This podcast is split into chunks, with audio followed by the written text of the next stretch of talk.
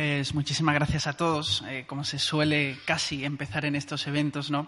Eh, dar las gracias y dar las gracias a Nueva Acrópolis por la posibilidad, en mi caso particular, de presidir hoy este evento.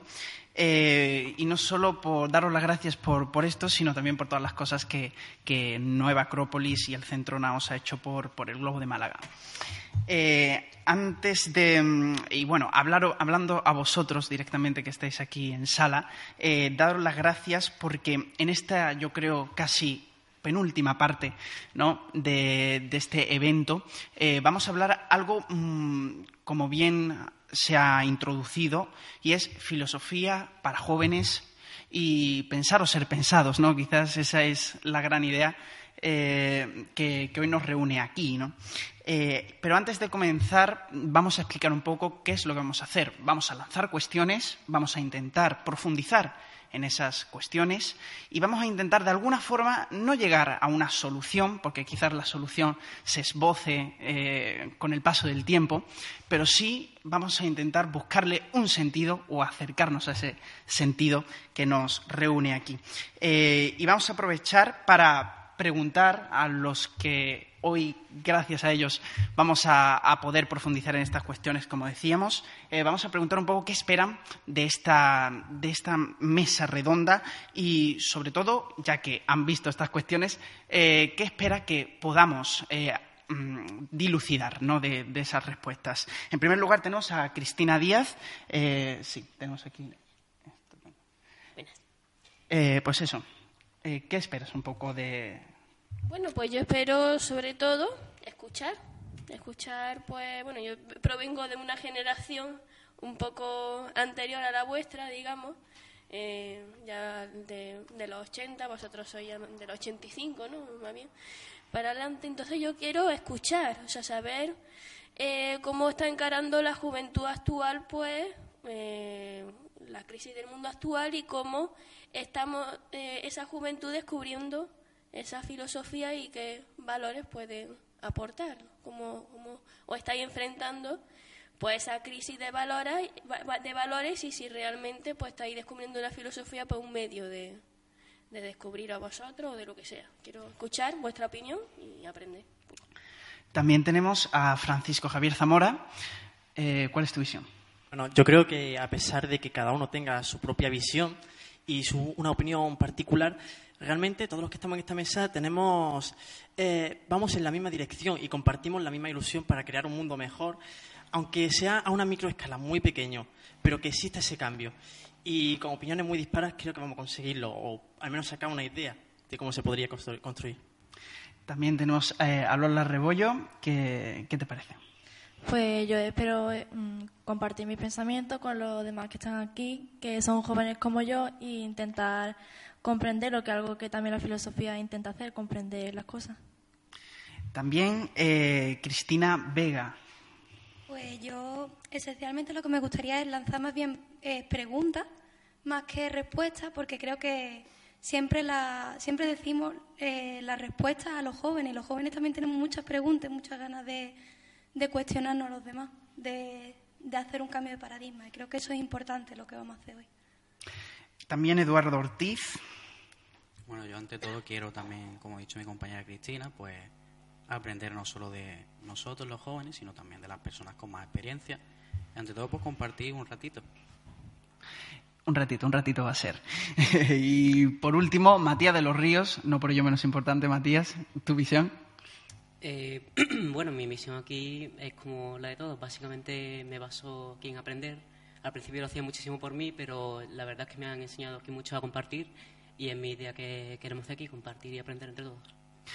Y como bien dice, aprender entre todos. Y es por eso también recordaros que en cualquier momento, como es una mesa redonda, no solo la limitamos a esta mesa que, como bien decíamos al principio, es más barrera que mesa, eh, también abrirla un poco a que cualquier persona eh, pueda en cualquier momento hacer una pregunta, yo iré con el micrófono, y que se pueda lanzar también para intentar eh, dar respuesta ¿no? a, esto mismo que, venimos a plantear, que es un recorrido quizás por la, por la filosofía.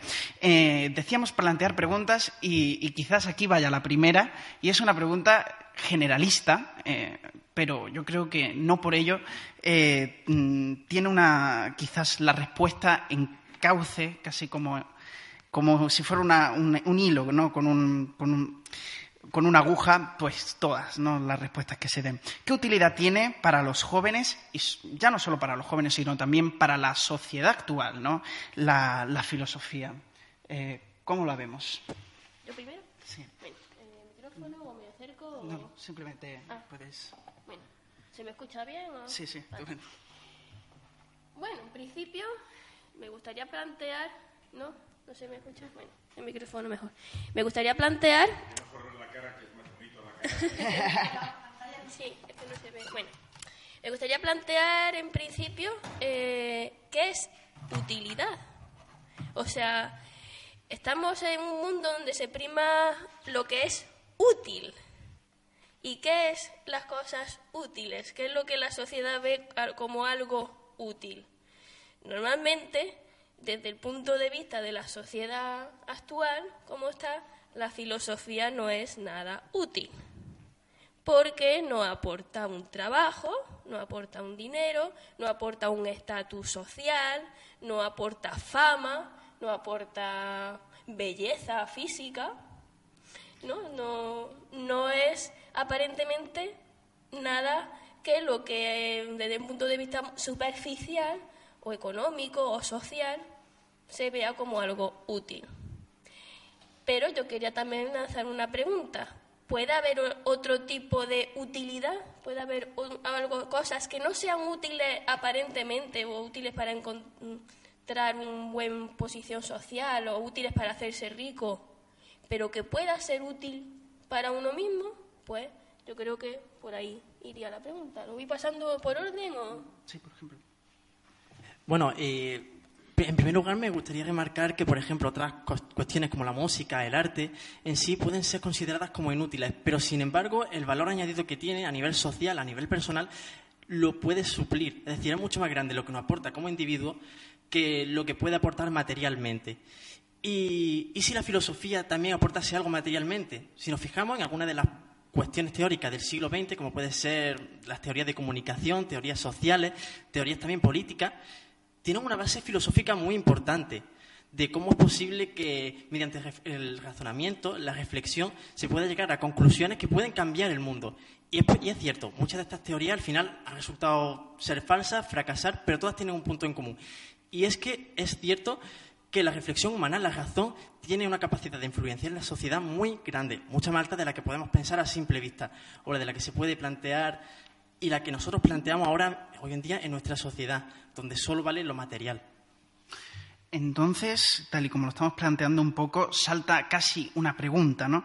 Y es que eh, realmente la, la filosofía tiene eh, ya no solo utilidad, sino protagonismo, ¿no? En un mundo donde prácticamente los protagonistas pues, son los medios de comunicación, la, televisión o los medios de información y también inclusive las tecnologías, ¿no? Y todo el mundo lleva un móvil en un bolsillo. Eh, ¿Eso limita a lo que viene siendo la idea de filosofía eh, o la cuarta de, algún de, algún, de alguna manera?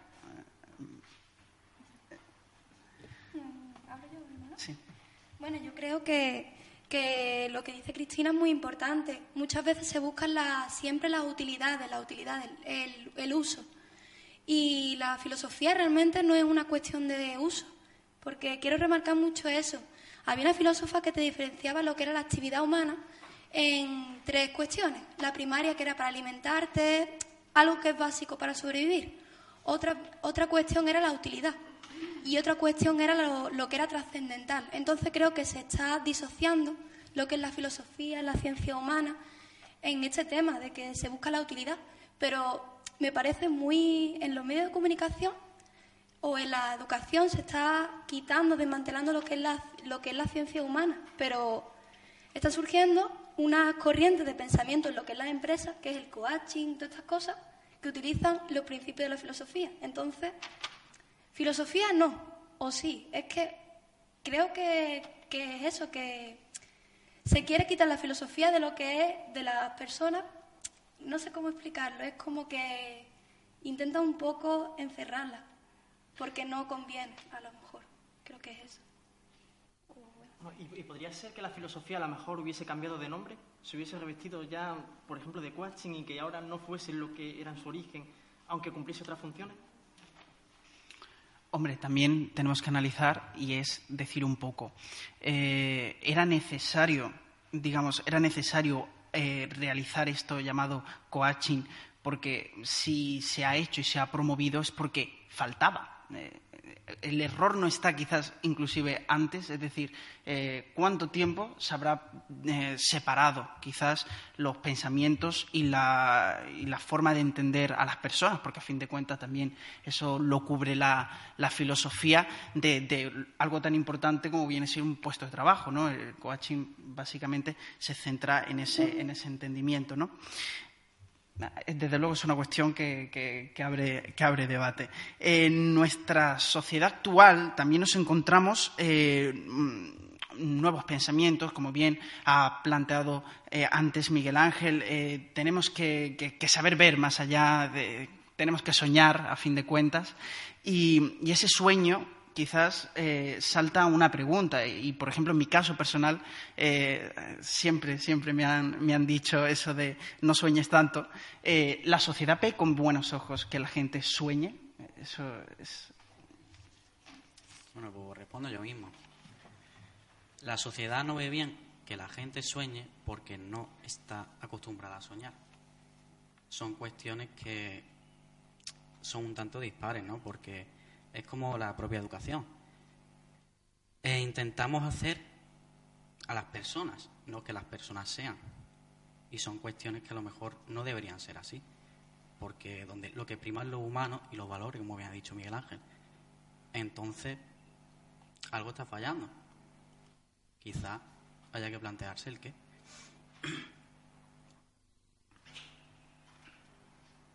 Yo creo que la mayoría de personas en la sociedad no aceptan las nuevas ideas y los nuevos pensamientos porque la mayoría tienen una especie de pensamiento estándar, se dejan llevar por la masa.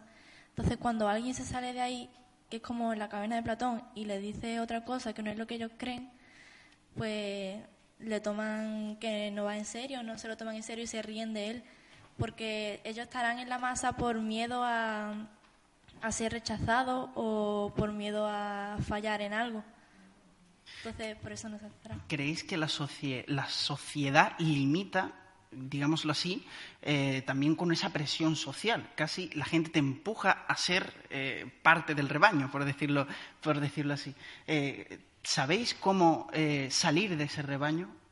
Es una pregunta, o por lo menos, ¿qué idea tenéis de salir de bueno, Yo diría incluso, en primer lugar, que la gente incluso piensa que existe el cambio, que es posible, que lo acepta, pero sin embargo esto es falso, como se ha dicho. Y no solo eso, la gente además espera que el cambio comience, pero por los demás. Cuando uno mira a los que les rodean, piensan primero que los demás deben, cambiar y una vez ya esté hecho el cambio, ya pueden cambiar ellos mismos. Y ese es el rebaño actual que tenemos, el esperar a que sean los demás quienes tengan la iniciativa.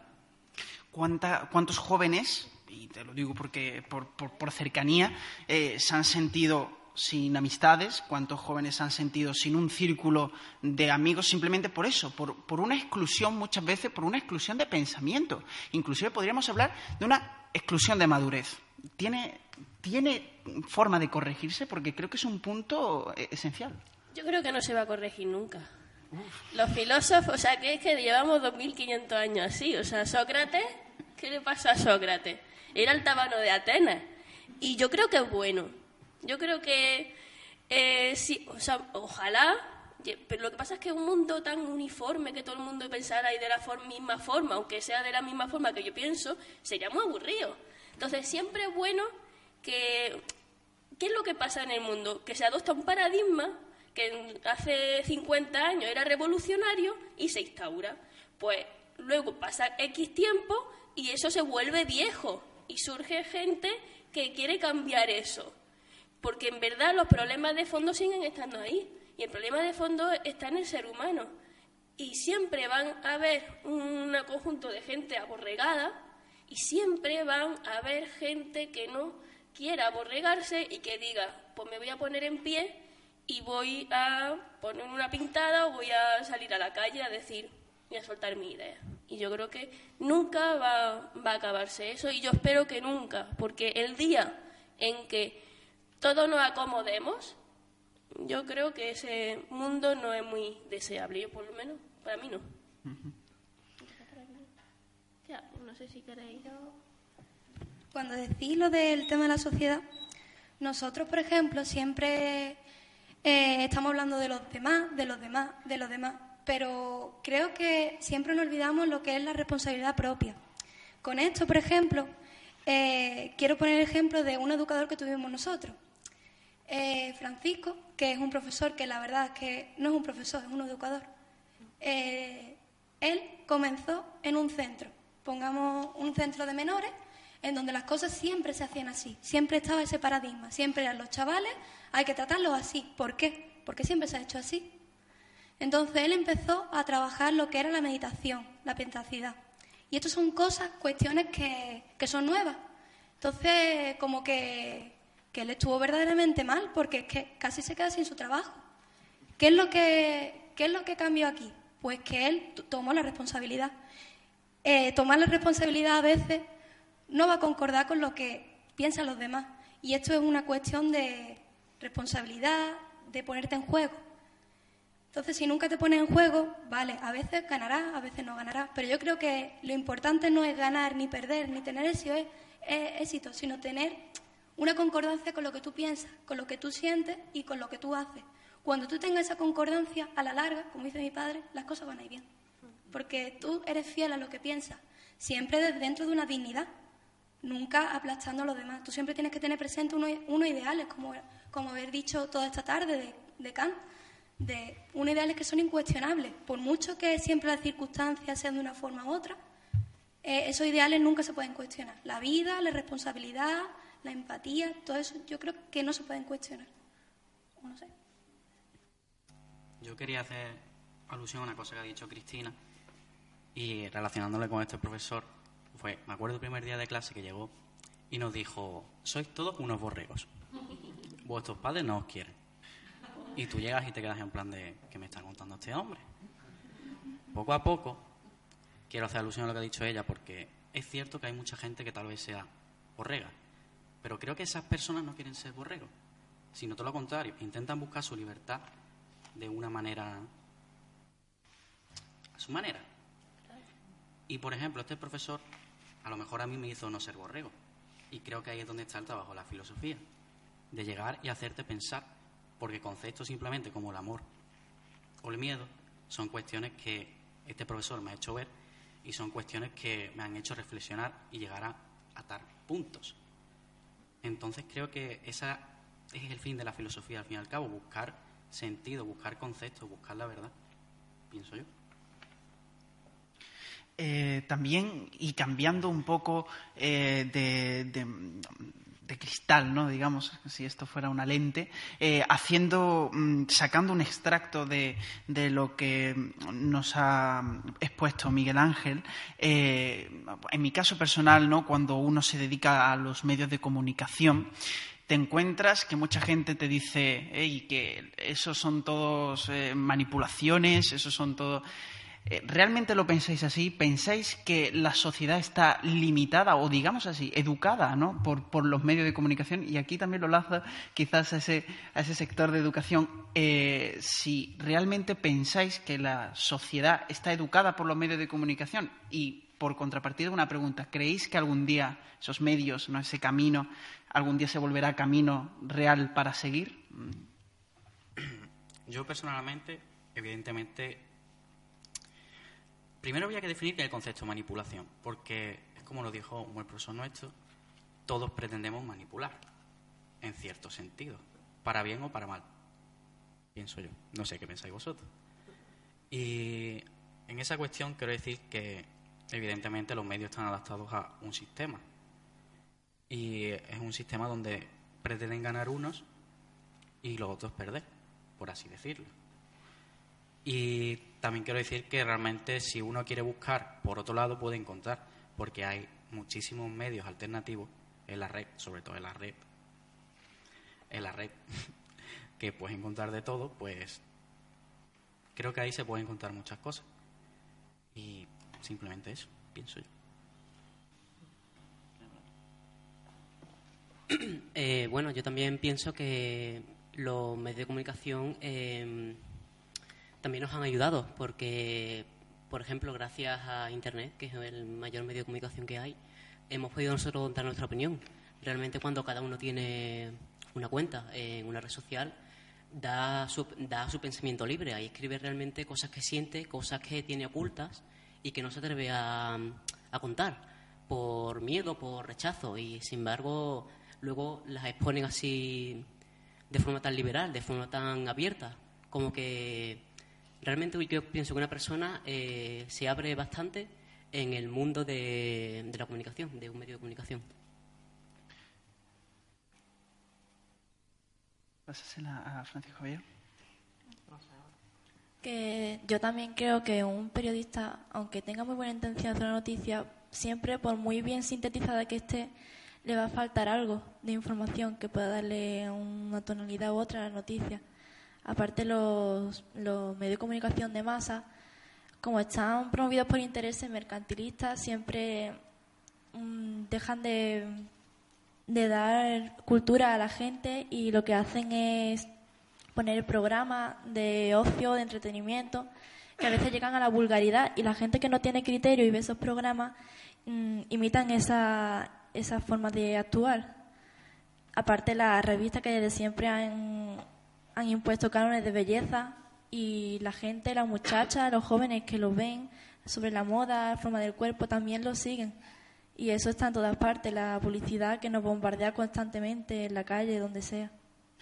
Eh, saltaba hace poco en un círculo esa pregunta de eh, realmente el daño que puede llegar a hacer tanto a un chico como a una chica que en el caso concreto de la publicidad, ya que lo has mencionado, eh, que siempre salgan esas modelos eh, delgadas, siempre esbeltas, ¿cómo le pueden sentar a, a, esas chicas que a lo mejor no pueden llegar a conseguir ese ideal, ese canon que se considera correcto, ¿no? Eh, claro, la publicidad como algo, como algo de dañino y muchas veces se, inclusive se ha catalogado como sexista. No sé hasta qué punto esto, esto bueno, es tanto la publicidad como el infoentretenimiento, las revistas, todo este tipo de contenido que no aporta nada al espíritu. Eh, si lo comparamos con algo físico, existe una clara regulación cuando hay productos dañinos, pero sin embargo, cuando son productos culturales que afectan tanto al intelecto como al alma de las personas, bueno, al alma, al espíritu, la mente, no tiene regulación por el simple hecho de que los resultados no son patentes. Y esto se puede ver en los claros casos de anorexia que hay, gracias a, bueno, por culpa de los medios de comunicación, eh, a los estereotipos sexistas, en muchas situaciones también al, al sego que, que, se hace contra determinados colectivos sociales. Eh, en todo esto, a mí lo que me gustaría plantear en esta mesa es si debería controlarse o regular todo este tipo de contenidos que son dañinos para la sociedad y que también la empobrecen al mismo tiempo.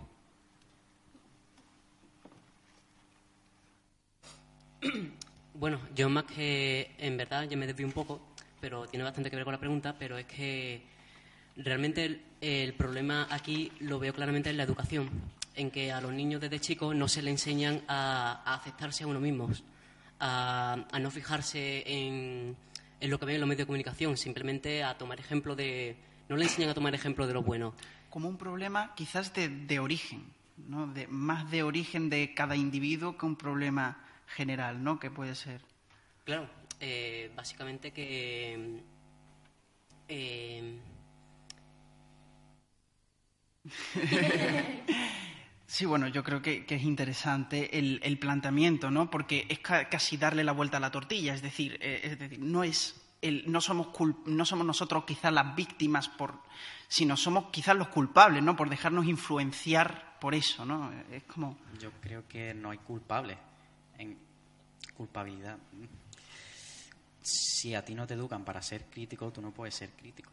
Eres acrítico, todo lo contrario. Con respecto a lo que ha dicho el de la educación, eh, yo particularmente, y mi compañera también, que estamos en educación social, es una rama totalmente distinta a lo mejor a lo que en nuestra facultad, que creo que no, porque yo he preguntado a mis profesores si hacen lo mismo que hacen con nosotros, con alumnos como de magisterio, y sí, pero evidentemente como bien lo dijo Miguel Ángel otro día, cada vez la madurez se retrasa. Por lo tanto, si a ti te dan una oportunidad de aprender algo como que es realmente la educación y sus valores, si tú no estás capacitado en ese momento para saberlo, no puedes saberlo. Porque no estás capacitado en ese momento. Eso no significa ni que no puedas llegar a saberlo ni nada. Todo lo contrario. Lo que pasa es eso, que muchas veces se cuestiona la educación, pero ni las propias personas que ejercen la educación saben lo que es la educación. Y muchas veces incluso los padres, cuando yo llegue el día no, sé lo que haré, no saben ser padres en ese momento. Por eso muchas veces creo que se pone el ejemplo de los abuelos, porque ya a lo largo de su experiencia vital han llegado a unas conclusiones que le hacen saber lo que necesitan sus nietos, en el sentido de dar amor, respeto, cariño, y creo que esas son cuestiones que se deberían hablar. Bueno, a mí me gustaría plantear una duda ya para toda mesa también. Eh, ¿Cómo se puede conseguir conjugar estos valores que existen sobre educación y filosofía para modificar la sociedad? Unir los dos valores en uno solo y que nos lleguen a todos y que se deje de aborregar a la ciudadanía. Bueno, yo creo que mm, como no es algo que lo vaya a hacer el sistema, lo tenemos que hacer nosotros. Como, de hecho, lo que está haciendo el sistema es... Mm, ¿Qué dice la pantalla? Ah, no se me ve. Que lo que el sistema lo que está, además lo estamos viendo, o sea, con, la, con las siguientes leyes educativas lo que están haciendo es intentar quitar eso. Y hace falta una educación en valores en el colegio. Hay proyectos, hay educación de la ciudadanía y cositas, pero hace falta una verdadera educación en valores y una educación emocional, que es lo que vosotros decíais. No se le enseña al niño a valorarse, que tú también, no se le enseña al niño a, a valorarse a sí mismo, no se le enseña al niño a, eh, no, a no depender de lo que opinen los demás, no se le enseña al niño autoestima, a cómo gestionar sus emociones respecto a los demás. Eso por ahora, a no ser que empecemos a diseñar la educación desde ya y poner colegios. Pero... vosotros mismos, cuando salgáis de la, de, la facultad, poned colegios. Pero se trata de una educación que tiene que abordar todos los niveles, no puede quedarse en la aula, tiene que salir. Y ahí me gustaría saber cómo se puede conseguir eso a través de pequeños núcleos. Voy a pasar. Yo creo que de, pequeños núcleos nosotros podemos, o sea, vosotros lo podéis transmitir a vuestro círculo. Se pueden crear asociaciones, se pueden crear grupos. pues, pues, por ejemplo, retomando lo que habéis dicho de que si se tendría que regular, pienso que eh, la regulación o la ley siempre es para cuando ya las cosas ya están hechas, cuando ya ha pasado para castigar. Y, se nos, y creo que lo que estáis hablando sobre la educación, la educación tiene una parte para la prevención y siempre se nos olvida la prevención, eh, la toma de conciencia. Y creo que primeramente siempre hablábamos nosotros de la educación en los colegios, la educación en los colegios, pero es que la educación comienza en la familia. Lo que primero, lo que te dan las palabras para cuando tú llegas al mundo, quien te dice, quien te explica cómo es el mundo son tus padres. Entonces esto es una cadena. Nosotros veíamos en educación social cómo si tu padre está mal, eso te lo va a transmitir y tú vas a ir a la calle con lo que esté en tu familia, porque tu familia es el primer núcleo. Y es lo que está diciendo ella. No es solo la familia o los colegios, también son la ciudadanía, también son los amigos. Lo que tú vayas haciendo, eso a la larga, decía un profesor nuestro, eh, que le tenemos mucho cariño, que tú tienes que cuidarte tu parcela, tienes que cuidarte a ti mismo. Y eso a la larga esos, esos, tomates que tú plantes, a la larga siempre a la verja del vecino le va a enriquecer y se va a transmitir. Y creo que es una idea bastante bella.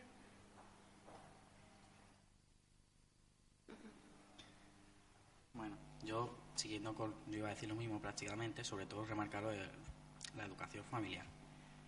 Porque todo es un ciclo prácticamente. Cuando una persona tiene un problema, cuando unos padres tienen un problema, se transmite al hijo y esto se lo transmite a sus hijos, y esto a sus hijos. Y es en sí un problema que viene de valores transmitidos por la sociedad, valores que se ponen en contraposición con lo, que realmente necesita sentir. Entonces, a la larga, son unas cadenas que llegan a un punto en el que alguien de esa familia tiene que romper. Yo pongo el ejemplo de mi familia. Mi familia no nunca hemos sido de hablar mucho. Somos de sentir mucho, pero no de hablar mucho. Y yo fue cuando, antes de la carrera, cuando aprendí a hablar. a darle palabras a mis sentimientos. Y quieras o no, eso a una madre que nunca ha hablado y nunca ha expresado sus sentimientos, pues se le transmite en cierto punto. Hasta el punto en el que te transmite cosas que nunca pensarías que te fuera a transmitir. Y creo que ahí es donde tiene que nacer la educación. Y no solo la educación, porque yo por educación lo relaciono con filosofía. Y filosofía lo relaciono con educación, así como que lo relaciono con la vida, porque todo está relacionado. Es una realidad holística que no se puede quitar la una sin la otra. Y por eso creo que hay que darle mucha importancia, sobre todo a la educación familiar. Yo también quiero lanzar una pregunta a vosotros, lo digo porque podéis darnos quizás ese, enfoque, el enfoque necesario. ¿Se puede, eh, hay alguna forma, yo no sé si se está haciendo de una manera explícita o de una manera implícita o si no se está haciendo, por eso os lo pregunto. Y es si se está mm, llevando algún medio al, no solo a vosotros que vais a ser, eh, que vais a ser formadores ¿no? en sí mismos, sino a nivel más bajo, en colegios, institutos, ¿no? algo tan, tan básico como esto, se están implantando nuevas formas para, para eh, cambiar corrientes de pensamiento, que haya pluralidad de pensamiento. Mm, porque, claro, vosotros cuando os bueno, en vuestra rama concretamente no, pero por ejemplo cuando se le enseña a alguien de magisterio a, dar clase, mi, hermano es profesor, eh, hay un patrón, hay una perdón, hay unas asignaturas, hay un, procedimiento, un procedimiento establecido. Eh, ¿Ese procedimiento no crea personas iguales? Digo, lo mismo hay, a lo mejor, algo que regule que, haya pluralidad. Eh, primeramente, también en la educación existe una cultura escolar, que es como que las cosas siempre se han hecho así. Está el currículum que tienen que entregar los profesores y el currículum oculto. Eh, es bastante gracioso porque hay profesores que lo están haciendo, están cambiando sus currículum ocultos. Es por donde pueden empezar. Porque es gracioso porque los libros de texto no, no son obligatorios. Eh, un profesor puede crear unos contenidos. Tampoco es obligatorio que la disposición del aula sea como está, como está establecida aquí, por ejemplo. Entonces, eh, también hay, se está creando unas nuevas corrientes de desde la pedagogía, desde el magisterio, en donde, se habla de la educación emocional, de la inteligencia múltiple. La inteligencia múltiple lo que te quiere decir es que eh, cada persona tiene una especie como de don, ¿no?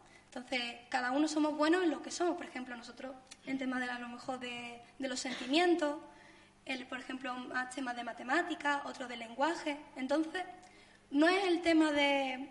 El problema de la educación es el tema de la igualdad. Y la verdad es que no somos iguales. A ver, que parece así un poco, un poco así malo, pero es que es verdad, no somos iguales. Yo no soy igual a, ellos. El problema de la educación es el tema de la equidad, darle a cada uno lo que necesita. Entonces, si yo tengo esa inteligencia en el tema de los sentimientos, a mí me tienen que ayudar a buscar, a incrementar esa inteligencia, sin olvidar las otras, claro. Pero, y eso es lo que pasa, es que requiere tiempo y no hay tiempo o no queremos que haya tiempo. Es muy bueno lo que, lo has dicho, la, igualdad, porque es un mito, o sea, todos tenemos que tener el mismo rasero. Ahí, ahí ya está en la escuela Montessori, hay experimentos y experiencias, hay de la escuela holística, hay, pero siempre a nivel privado, digamos, iniciativas privadas porque los sistemas son muy rígidos. Intentan eh, entonces, claro, ¿cómo hay que hacerlo? Desde los propios maestros con ese currículum oculto. Y lo que pasa es que se choca con un sistema en el que se prima el, el rebasarlo todo por debajo. Como hay mucho nivel, eh, mucha falta de nivel de nota, eh, todo el mundo suspende, pues hay que bajar los niveles. No, o sea, no o sea, eh, la, la, igualdad no significa, eh, a ver, ¿cómo lo puedo decir? No es discriminar, la segregación no es discriminación, o no debería de ser.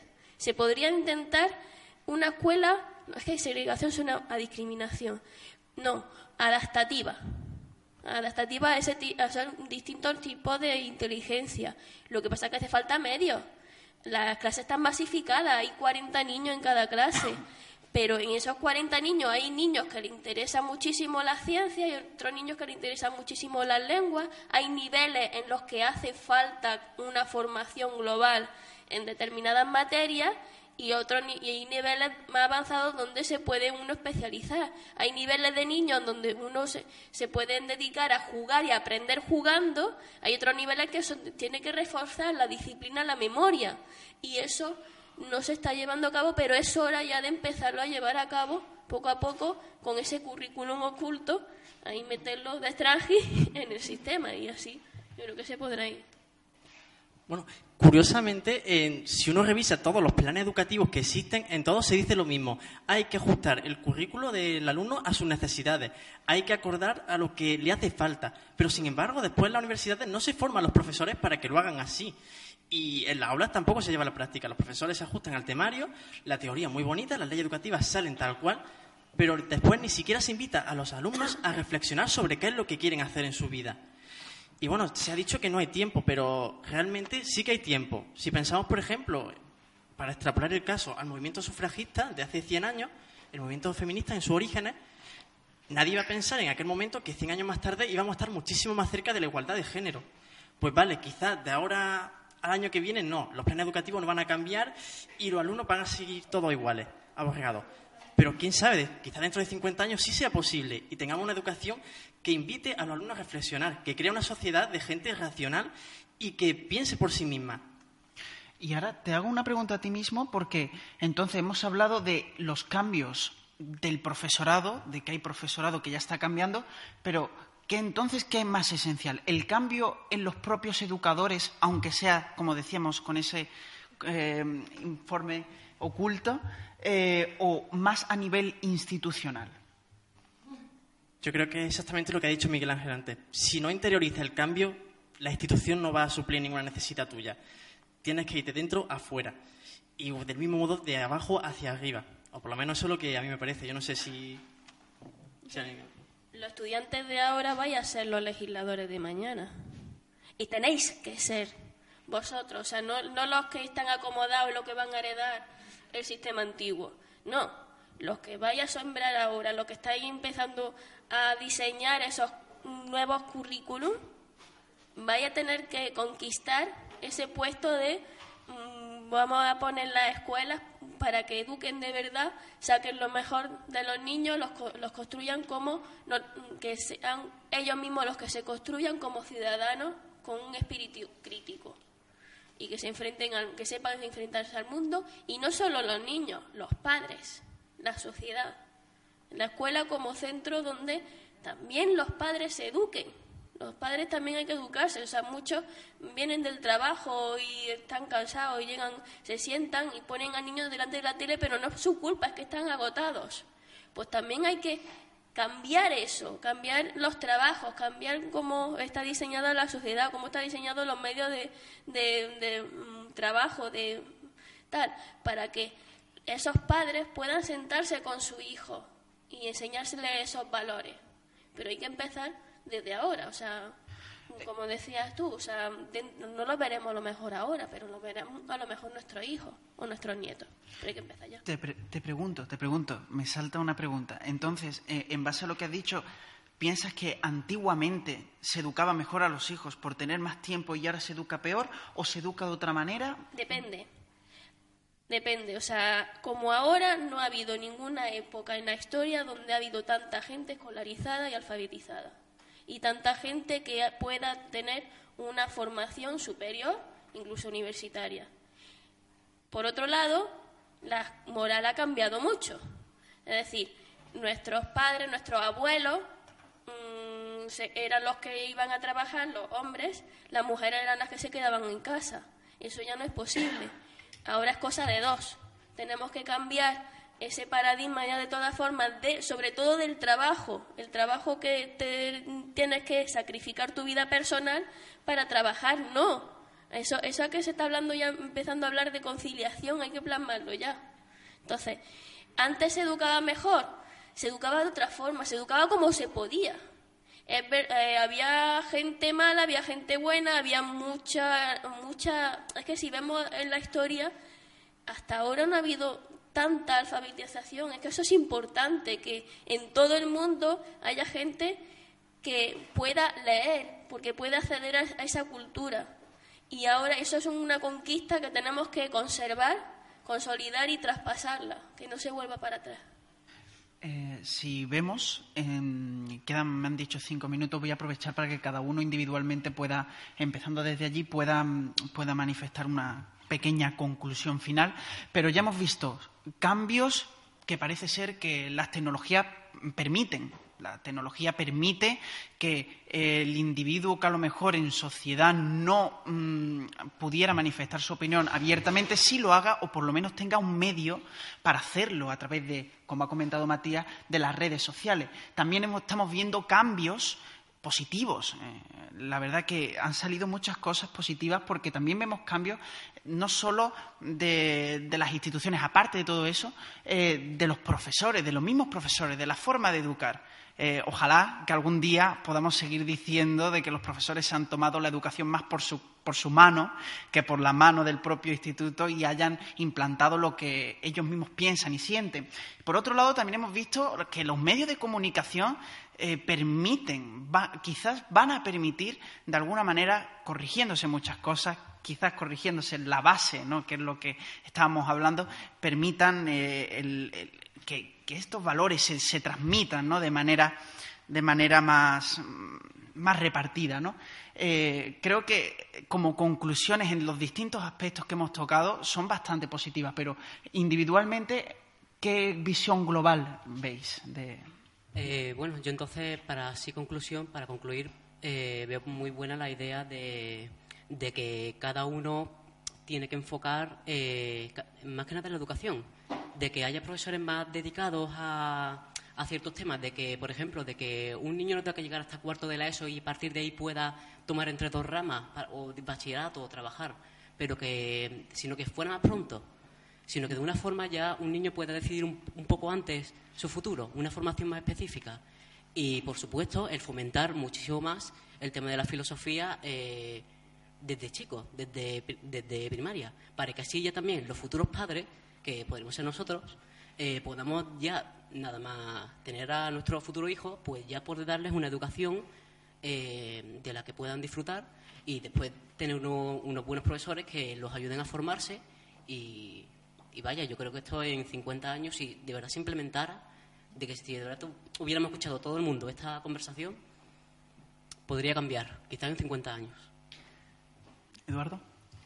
Bueno, yo creo que como conclusión es importante sacar que la filosofía y la educación van cogidas de la mano a lo relacionado con la vida, con nuestra propia vida, y es importante saber llevarla a cabo de a nuestra manera a una manera que nos lleve a nuestro camino de felicidad, porque así es como aprenderemos no solo a querernos nosotros mismos, sino a querer al resto que está a nuestro alrededor.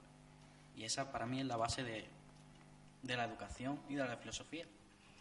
Y es lo que nos puede llevar a una libertad que en sí sea verdadera, porque la libertad conlleva responsabilidad.